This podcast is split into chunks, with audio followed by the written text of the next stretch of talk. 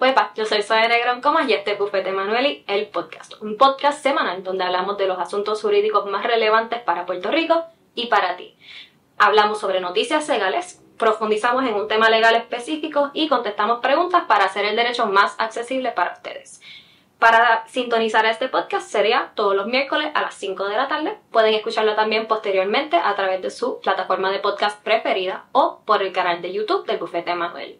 Para mantenerse al día con nuestro contenido, incluyendo este podcast, pueden seguirnos en las redes Facebook, Instagram, LinkedIn y Twitter. O pueden entrar a la página del bufete www.bufete-emanuel.com. Ahí pueden ver toda la información sobre nuestros servicios, publicaciones y la ubicación de nuestras oficinas en Ponce y en San Juan.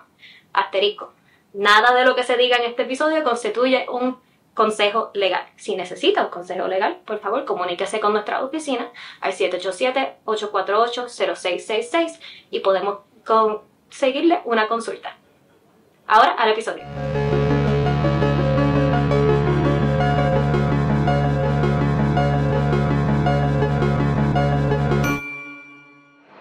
Saludos a todas las personas que nos sintonizan. Este es otro episodio de Bufete Manuel el podcast. Yo soy Jessica Méndez Colbert y yo soy Soy Negra un más. Hoy estamos grabando desde la plaza pública de Calle y escucharán los ruidos en el background, pero eso es parte del movimiento de esta ciudad que nos da la oportunidad de mostrarles a ustedes dónde estamos. Y también podrán notar en mi semblante la felicidad de estar aquí porque yo soy egresada de la UPR de Calle, perito arriba.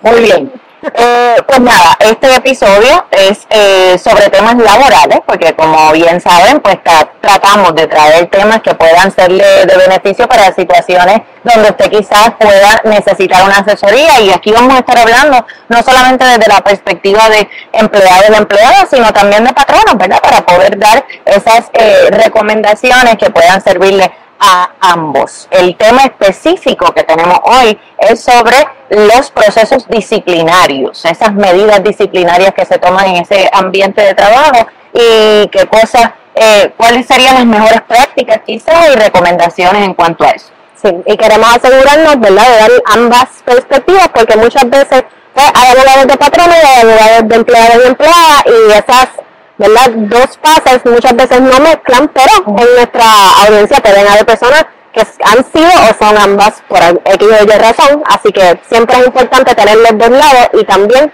cuando se habla desde el lado del patrono, tenemos la manera de prevenir situaciones que después son los problemas que traen a los empleados o empleadas a donde los abogados y abogadas. Sí, sí que pues, esos procesos disciplinarios vamos a primero definirlo, a qué nos referimos cuando estamos hablando de eso. Y específicamente en un ambiente laboral, pues el proceso disciplinario debe de ser algo eh, escrito o establecido de cómo entonces espera un patrono que un empleado o empleada cumpla con sus funciones, con sus deberes, mantenga el ordenamiento de esa empresa y cómo se van a promover eso, esas conductas o se van a disciplinar o sancionar cualquier falta o cualquier desviación de lo que debería de ser lo que hace ese empleado. ¿Tú quieres dar una definición más de bichuela? No, realmente eso es. Y recuerden que eh, todo va a depender también del tipo de patrono, de la industria, de la cultura organizacional también. Así que no estamos hablando aquí de que hay unas reglas específicas que esas son las que vamos a implementar en, en cualquier lugar de trabajo, sino que todo va a variar, claro. Hay cosas que se caen de la mata, ¿verdad? Como por ejemplo, faltas de respeto, robar en el lugar de trabajo, pues todas esas son eh, conductas sancionadas que vamos a ver en cualquier tipo de, lugar de trabajo. Pero, como menciona Zoe, dependiendo de esa industria, de ese patrono, de esa oficina, de esa fábrica, pues siempre también van a haber una serie de reglas específicas que deben constar por escrito eh, para que todo el mundo sepa, y cuando digo todo el mundo me refiero empleados y empleadas obviamente que van a estar sujetos a esas sanciones si no se cumplen las reglas, pero también del lado del patrono, supervisores, administradores, gerentes, que deben conocer todas esas reglas para que entonces puedan implementarlas el proceso disciplinario, pues a nadie le gusta, ¿verdad? Porque a nadie le gusta ser sancionado, pero a nadie tampoco le gusta eh, imponer, ¿verdad? Una, una medida disciplinaria. Así que es un tema que, que siempre hay que eh, tomarlo con un poquito de cautela desde ambos puntos de vista para que se pueda manejar de la, de la mejor manera y que al final del camino pues las relaciones en el lugar de trabajo pues puedan ser las más cordiales y las mejores posibles. Y en muchas ocasiones, como es una experiencia que nadie quiere tener, el tener que entrar en un proceso disciplinario, hay unos pasos que se pueden tomar antes para prevenir o por lo menos para hacer más ágil o más llevadero ese proceso. Por ejemplo, cuando un patrono está creando una posición o buscando un empleado, lo más conveniente, lo ideal es que tenga una descripción de las funciones de ese empleado o empleada. ¿Por qué? Porque entonces esa persona tiene conocimiento de lo que se espera de él, sabe las expectativas de la empresa. Y al tener esto, primero, el empleado o la empleada tiene la capacidad de hacer las cosas como deben de ser según su descripción de trabajo y el patrono sabe cómo y qué exigirle a ese empleado o empleada. Y, y eso que tú mencionas, se, se, sorprenderían, ¿verdad?, de la cantidad de lugares de trabajo que realmente no cuentan con, con una descripción de, de, puesto, descripción de tarea o en buen español, job description. Este, que, que realmente muchas personas piensan oh, que eso es muy complicado o que somos una organización muy pequeña como para yo ponerme con esas cosas, pero en realidad no tiene que ser un documento complejo. El documento lo que tiene que contener es bueno, ¿qué, eh, qué, qué, tipo de tarea, eh, o sea, ¿qué, qué posición estamos hablando? ¿Cuáles son los requerimientos físicos, por ejemplo, que podría tener esa, esa posición? ¿Y cuáles son las tareas que, que, que va a estar realizando la persona en términos generales? Porque otra razón también por la cual a veces no quieren tener una descripción de puesto es porque no quieren encajonarse en que ese, eh, eh, si no está en ese documento, pues no está dentro de, dentro de mis tareas. Pero también tomen en cuenta que puede haber un proceso de diálogo, que el,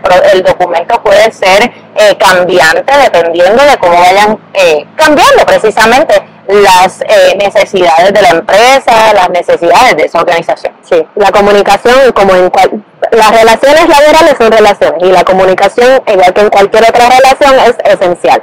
Y lo que, lo que menciona Jessica, esa descripción de, de Tal vez en un principio es una cosa, la empresa evoluciona o crece o se reduce por razón X o Y razón y se puede dialogar, no hay necesidad de que sea una camisa de fuerza, pero sí que sea una guía que nos ayude. Y, que definitivamente es bueno tenerlo, porque sí, ahí tenemos el reggaetón de, de, de pues es, diría yo, ¿verdad? Como una recomendación, es mejor tenerlo y, y, a base de eso, pues uno poder operar y como tú dices, pues, que sirva de guía, a no tenerlo y entonces tener que improvisar o tener un empleado o empleada que realmente no tiene conciencia de cuáles son las expectativas, cuáles son las cosas que se esperan de esa persona, porque después, en, este tema de, de, procesos disciplinarios, ¿cómo le vas a decir a un empleado o empleada, no estás cumpliendo con las tareas, con las expectativas, cuando ni siquiera tenemos al menos esa guía de lo que se supone que sea esa, esa posición. Y lo mismo sucede con los contratos de empleo y los manuales de empleado o las normas y políticas de las empresas. Porque me sorprende todos los días la cantidad de personas que llegan a donde nosotros para una consulta y no tienen un contrato de empleo o si lo tienen no tienen copia. Y un contrato de empleo, igual que los deberes funciones, establece cuáles son esos deberes y derechos de ambas partes y cómo entonces uno, no, uno va a reclamar esos deberes y derechos si no hay un contrato. Y lo mismo con un manual, un manual de empleado puede expandir y tener todas las normas de vacaciones, puede tener normas de días de enfermedad, puede tener las normas de conducta que se esperan de la empresa y puede reglamentar estos procesos disciplinarios que estamos discutiendo. Claro, estos no son requisito, requisito de ley que exista este manual y me parece que el contrato de empleo tampoco tiene necesariamente que ser un documento escrito. Exactamente. Es una mejor práctica para ambas partes, porque ambas partes tienen constancia de en qué se metieron, por decirlo de una manera. Sí, y, y, y la realidad es que la ley no, no requiere tienes que tener un contrato escrito con esta forma y estas especificaciones. Tampoco dice, bueno, tienes que tener específicamente un manual de empleado que cumpla con X, Y, Z, pero como tú dices, es importante que esos documentos estén para que sirvan al mejor funcionamiento y operación de la, de la empresa.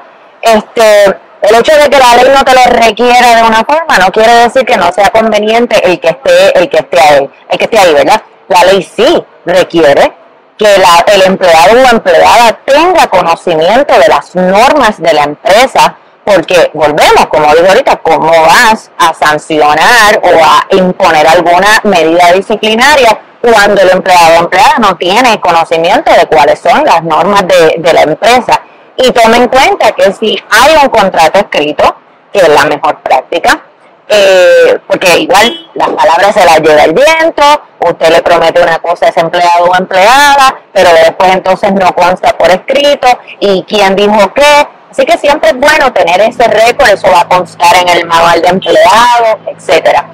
Eh, perdón, en el manual de empleado no, en el expediente del empleado. Pero tome en cuenta que si hay un manual de empleado, eso figura como parte del contrato de empleo, como parte de las obligaciones que tiene tanto patrono como empleado o empleada para cumplirlas en el, en el ejercicio de, eh, de, de, las operaciones de la empresa y de ejercer ese, esa tarea a la cual se le han, que se le ha asignado. Entonces, de parte del patrono, hemos establecido lo más conveniente para el funcionamiento de la empresa es que estos documentos existan, aunque sean este, tal vez más, eh, voy a decir escuetos, que no tienen que ser tan y tan detallados, pueden ir también evolucionando. Y desde el punto de vista de un empleado o una empleada es importantísimo que si estos documentos existen, se soliciten, se guarde copia y se lean, porque se pueden evitar muchas veces los conflictos que hay entre patrono y empleado que terminan después en un litigio cuando las personas están claras de qué es lo que se espera el uno del otro. Y, y, bien importante que patrono debe asegurarse de que tiene evidencia de que le ha provisto el manual o las reglas, como lo quiera llamar, a ese empleado o empleada. O sea que usualmente la práctica común es que haya un acuso de recibo que diga que se le ha entregado y el, y el empleado o empleada firma ese documento, pero por el lado del empleado o empleada no es cuestión solamente de firmar como que me lo entregaron, sino que usted debe estudiárselo también para que usted sepa cuáles son esas conductas este, que, que no están toleradas dentro del lugar de empleo, pero también el manual incluye otras cosas, ¿verdad? Habla sobre las licencias, sobre distintos beneficios, sobre políticas específicas de la empresa, por ejemplo, en cuanto a políticas sobre no fumar, políticas de vestimenta. O sea que hay mucha información también contenida en ese manual que no necesariamente eh, tiene que ver con solamente los procesos disciplinarios y, las conductas prohibidas o, o, o cuál es el proceso que se va a llevar a cabo. Sí. Ahora, el proceso disciplinario como tal, ¿qué debe vamos a decir no que debe de tener, sino cómo debe ser ese proceso que estamos recomendando que esté escrito. ¿Qué características debe de tener ese, ese proceso? Pues mira, muchas personas nos preguntan eh, que eh, parecería como si fuera una cosa escrita en, en la ley, que la norma es como que primero hacen una amonestación verbal, luego hacen una amonestación escrita, luego viene una suspensión y finalmente un despido. La realidad es que la ley no dice ese es el orden en que tienes que hacer las cosas pero sí es una práctica común, ¿verdad? Es lo más apropiado, porque eh, es, es recomendable que patrono tenga un sistema sobre cómo manejar la, ese proceso disciplinario para que el empleado o empleada pues tenga, esté sobre aviso de cuál, es, cuál sería el proceso que se puede llevar a cabo. Y típicamente eso es lo que hacen, ¿verdad? En ese, en ese orden. Claro está, patrono, bien importante, tienes que tomar en cuenta que no todas las faltas van a ser las mismas, la gravedad de la falta no va a ser la misma, la frecuencia de las faltas no va a ser la misma, por lo tanto, tienes que tomar eso en consideración al momento de, implementar alguna medida disciplinaria y que el hecho de que tú pongas en tu manual de empleado o en cualquier otro tipo de regla que este es el orden típico a seguir, de que yo te voy a hacer una amonestación verbal, luego escrita, luego esto, pues que tomes en cuenta que también, y, darle aviso al empleado o empleada de que a lo mejor ese proceso no lo voy a seguir dependiendo de la gravedad de la falta, porque puede ser tan y tan grave que no voy a meramente hacer una amonestación verbal, sino que tengo que hacer implementar una sanción más severa que podría ser el despido. Pero ahí sí hago la aclaración que como cuestión de derecho eh, no se favorece un despido por una primera falta. Por eso es que hablo de que hay que estar siempre pendiente de la gravedad de la falta y de que lo mejor, la mejor práctica es que sí esté esa, esa, esa, esa escalera, ¿verdad? De cómo, de cómo ir, implementando las sanciones eh, para que haya un proceso, como decimos los abogados, un debido proceso eh, y que no, no resulte en, en implementar una falta, una sanción demasiado severa que no guarda proporción. Sí, y desde el punto de vista del empleado o de la empleada, también tienen que conocer que no es una obligación que le den primero una amonestación verbal, después una escrita, después una suspensión y después un despido. Depende de la conducta de la que se le está imputando. Por ejemplo, no es lo mismo llegar tarde una vez a llegar tarde todos los días y no es lo mismo llegar tarde todos los días a llegar un día y prender fuego al escritorio. Por, por usar un, ejemplo radical. Eh, prender fuego al escritorio yo creo que es una, una conducta que tal vez pudiera ser de despido de primera de primera falta. Es lo suficientemente grave. Es lo suficientemente grave para pensar que hay un riesgo a la seguridad. Así que cuando uno esté en esa situación donde tal vez le están señalando una falta, tiene que también tomar en consideración cuál es la gravedad de esa falta. Este, y de igual manera, si usted ve que está recibiendo, por ejemplo, amonestaciones eh, verbales, amonestaciones escritas, tener eh, la conciencia de que esas amonestaciones están en su expediente, que si en algún momento llegara a pasar una situación que sea o no sea justificada para su despido, esa información forma parte de la evidencia del patrono, de su de su, ¿cómo se llama? Su patrón de conducta a través del tiempo que usted lleva en, en esa empresa. Y lo ideal sería que usted tenga siempre evidencia de cuáles fueron esas faltas, de cuáles fueron las razones y si usted está o no está de acuerdo con esas faltas que se le están imputando a través de su tiempo en la empresa. No esperar al último día para decir, denme el expediente mío de, empleado, porque hay veces que no se supone, pero hay veces que patrono simplemente no se lo quiere eh, proveer. Así que eso también es muy importante desde el punto de vista del empleado o la empleada. Y, eso que estás diciendo, ahora, desde el lado de, del patrono también, pues es importante que el patrono pueda tener todo estos, todos estos procesos documentados. Muchas veces eh, los patronos fallan en ese proceso de documentar estas, eh, estas acciones disciplinarias y cómo se van implementando. Porque, por ejemplo, si es una amonestación verbal, pues lo conversamos, te dije, fulano, esto que, esto que está ocurriendo realmente eh, debe mejorar, etcétera. Pero si se quedó en una mera conversación, porque es una amonestación verbal y no se documentó nada, pues entonces el patrono no tiene esos elementos en el, en el expediente de personal ahí, ¿verdad? Para poder establecer que esa conversación ocurrió. Así que un error común es que, ah, como fue verbal, pues no, pues nada, fue verbal. No, aunque sea verbal, usted tiene que tomar nota. Y tome nota tanto patrono como empleado, empleada, ¿verdad? Tal día, usted como empleado puede decir, bueno, que tal día ocurrió esto y usted lo guarda, ¿verdad? Pero desde el punto de vista de patrono, aunque haya sido una amonestación verbal, pues mira, en tal día se... Eh, se conversó con este empleado y se discutió tal cosa y eh, eh, se determinó que íbamos a hacer tal paso, tales pasos a seguir, etcétera. Eh, y de esa forma está en el expediente de personal, aunque haya sido una, una amonestación verbal. Sí, y desde el punto de vista de empleado también, a los abogados y abogadas que representamos empleados, no hay nada que nos encante más que tener una libretita que usted apunta todo lo que usted hace todos los días y todas esas interacciones que usted tiene con sus supervisores, con, con recursos humanos, con el patrono como tal, porque eso en un posible litigio o una negociación, si no tenemos ni siquiera que llegar al litigio, eso es una evidencia confiable de lo que usted estaba pasando mientras estaba empleado. Y entonces, toda esa documentación siempre, siempre que se pueda, que se debe de guardar.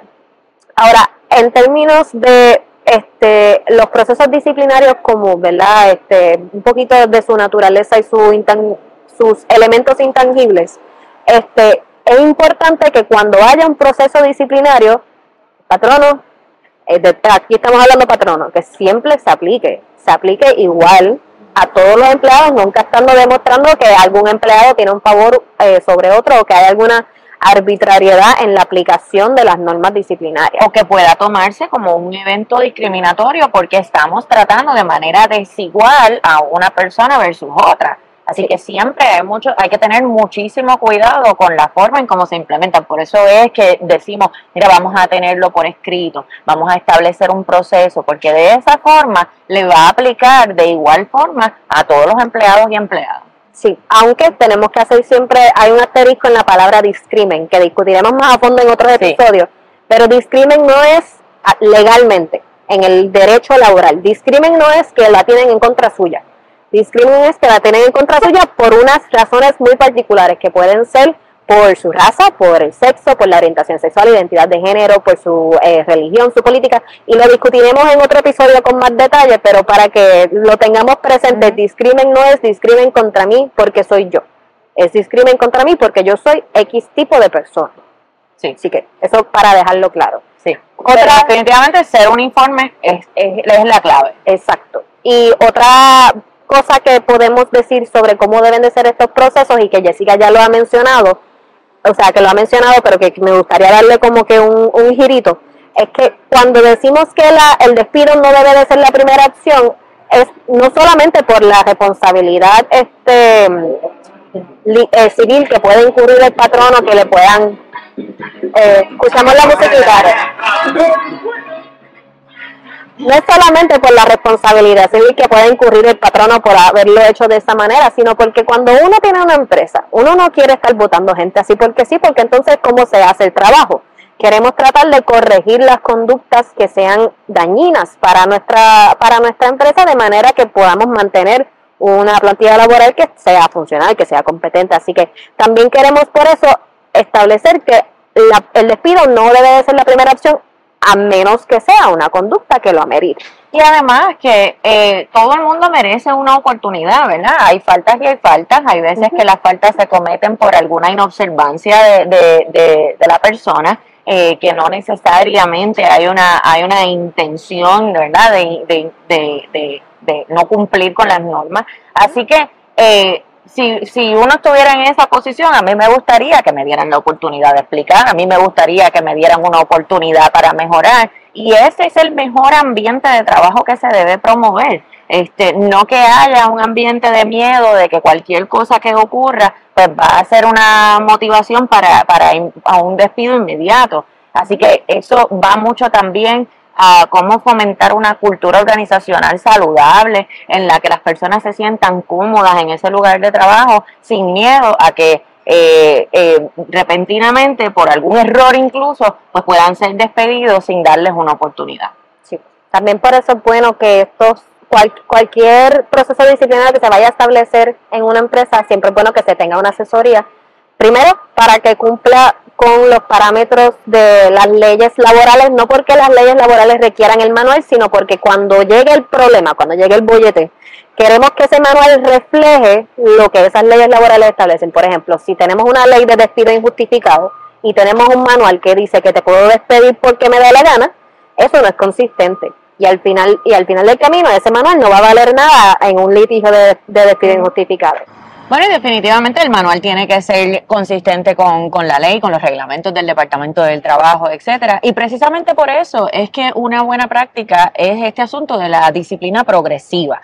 Eso puede ser una política del, del patrono, pero es una buena práctica. ¿Por qué? Porque es lo que yo decía, de darle una oportunidad a la persona de mejorar su conducta. Por ejemplo, tú notas un patrón de ausentismo o de tardanza, pues tú puedes reunir a ese empleado o empleada, puedes discutir ese patrón, puedes, eh, eh, ¿verdad? Determinar, mira, desde tal fecha estamos notando tal cosa.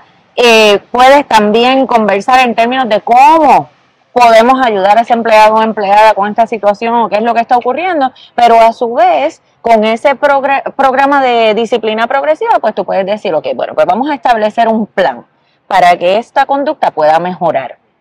Y de esa forma, pues estableces parámetros, un término de tiempo, unas expectativas y la persona ya sabe, mira, si yo cumplo con esto, me están dando la oportunidad, pues puedo mejorar.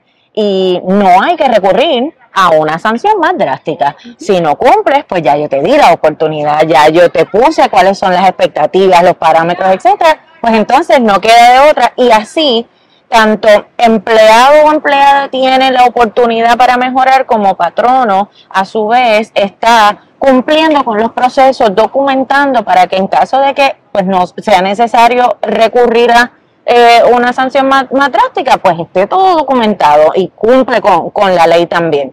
Porque una cosa que, y, no hemos mencionado, es que, que hemos hablado mucho sobre el despido por primera falta, etcétera, es que la ley requiere un patrón de conducta, ¿verdad? Que, el empleado o empleada lleve eh, de manera reiterada un incumplimiento con las normas este, de la empresa y que por eso es que es razonable, es justificado llegar al punto de un despido, pues porque está incurriendo en este patrón. Pero lo que estamos tratando de plantear aquí es que puede haber ese proceso donde tú puedas dar oportunidades y documentando para que no tengas que llegar a eso.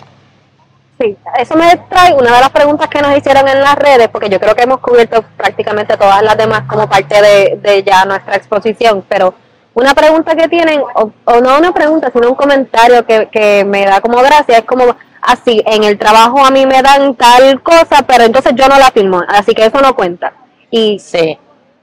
¿Y cómo, ¿Cómo, qué, qué, tenemos que decirle a las personas que, no, que nos vienen con eso? Sí, eso lo hemos escuchado mucho porque, por ejemplo, pues reúnen al empleado y le dicen, mira, cometiste tal falta y el empleado no está de acuerdo, ¿verdad? Este, porque entiende que no, que no cometió la falta. Y puede ser, puede ser el caso. Pero en ese, en, en esa dinámica el empleado dice, pues como yo no cometí la falta, yo no, yo no voy a firmar. Este, y la, realidad es que eso no es lo más recomendable, ¿verdad? Porque primero, siempre hay unas normas de, respeto, de insubordinación, y el, quizás no firmar ese documento podría tomarse como una insubordinación, entonces se complica más la situación. Algo que era este, una amonestación, que incluso pudo ser verbal, pues se convierte, ¿verdad?, en algo un poquito más complejo. Este, por otro lado, pues el, el patrono puede decir, bueno, lo, lo anotan, de hecho, bueno, empleado se negó a firmar. Así que la recomendación es que, mira, pues, esta es la, falta que me están imputando, ok, pues yo voy a firmar. Pero también puedo hacer una anotación de que no estoy de acuerdo con la falta, este, lo que ocurrió fue esto, no es que usted sea irrespetuoso, no es que usted ponga allí un testamento, ¿verdad?, de, de, lo que ocurrió, pero que pida oportunidad para usted poder redactar y que también quede documentada su versión de lo que ocurrió. Hay formularios que tienen los patronos ya que tienen el espacio para que el empleado ponga comentarios. Hay formularios que no lo tienen, pero entonces si no lo tienen, al menos haga usted algún tipo de anotación, porque si usted firma y no pone nada, pues a lo mejor se puede entender como que usted estuvo de acuerdo. Si no firma, puede tener consecuencias para usted porque usted pues se está negando a firmar un documento, a seguir los procesos de la empresa. Pero ese happy medium, que es lo que eh, eh, a mí me, me encantan los happy medium, pues mira, firmé, pero aquí está mi versión. Y de esta forma, pues quizás lo, lo, lo, puede, lo puede subsanar. Y en una controversia futura, pues ahí está la nota del empleado también. Y dentro de eso también la importancia de leer el documento que se le entrega, porque no, no puede confiar en que el patrono le diga, estamos dándote este documento para que digas que te hablamos hoy. Eso puede ser lo que dice el documento, como puede ser que no. Puede ser que el documento diga yo acepto que yo cometí las faltas, ta, ta, ta, ta, ta. Si usted no leyó el documento que le están entregando, puede estar firmando lo que no es. Pero lo que usted quiere establecer cuando usted firma ese documento es que lo recibí, se me entregó. Y en el caso de, como menciona Jessica, que no esté de acuerdo con la falta que se le importa, pero no estoy de acuerdo porque lo que sucedió fue tal, tal y tal y entiendo que es injusto o lo que usted quiera decir mientras sea verdad dentro del ámbito respetuoso y no incurra en lo que pudieran ser más faltas que van más al expediente. Sí. Este, y dentro de eso yo creo que hemos cubierto casi todo. Claramente todo esto que estamos discutiendo es un proceso que es preventivo. A mí me gusta ver el, el, derecho como la medicina. Prevención es mejor que tener que estar curando después. Pero sabemos también que al ocurrir situaciones que no se pudieron prevenir a través de todas estas gestiones que estamos discutiendo de los procesos disciplinarios, hay esos remedios judiciales, tanto para los patronos como para los empleados. Así que eso puede ser objeto de, otro episodio, pero estamos ahí.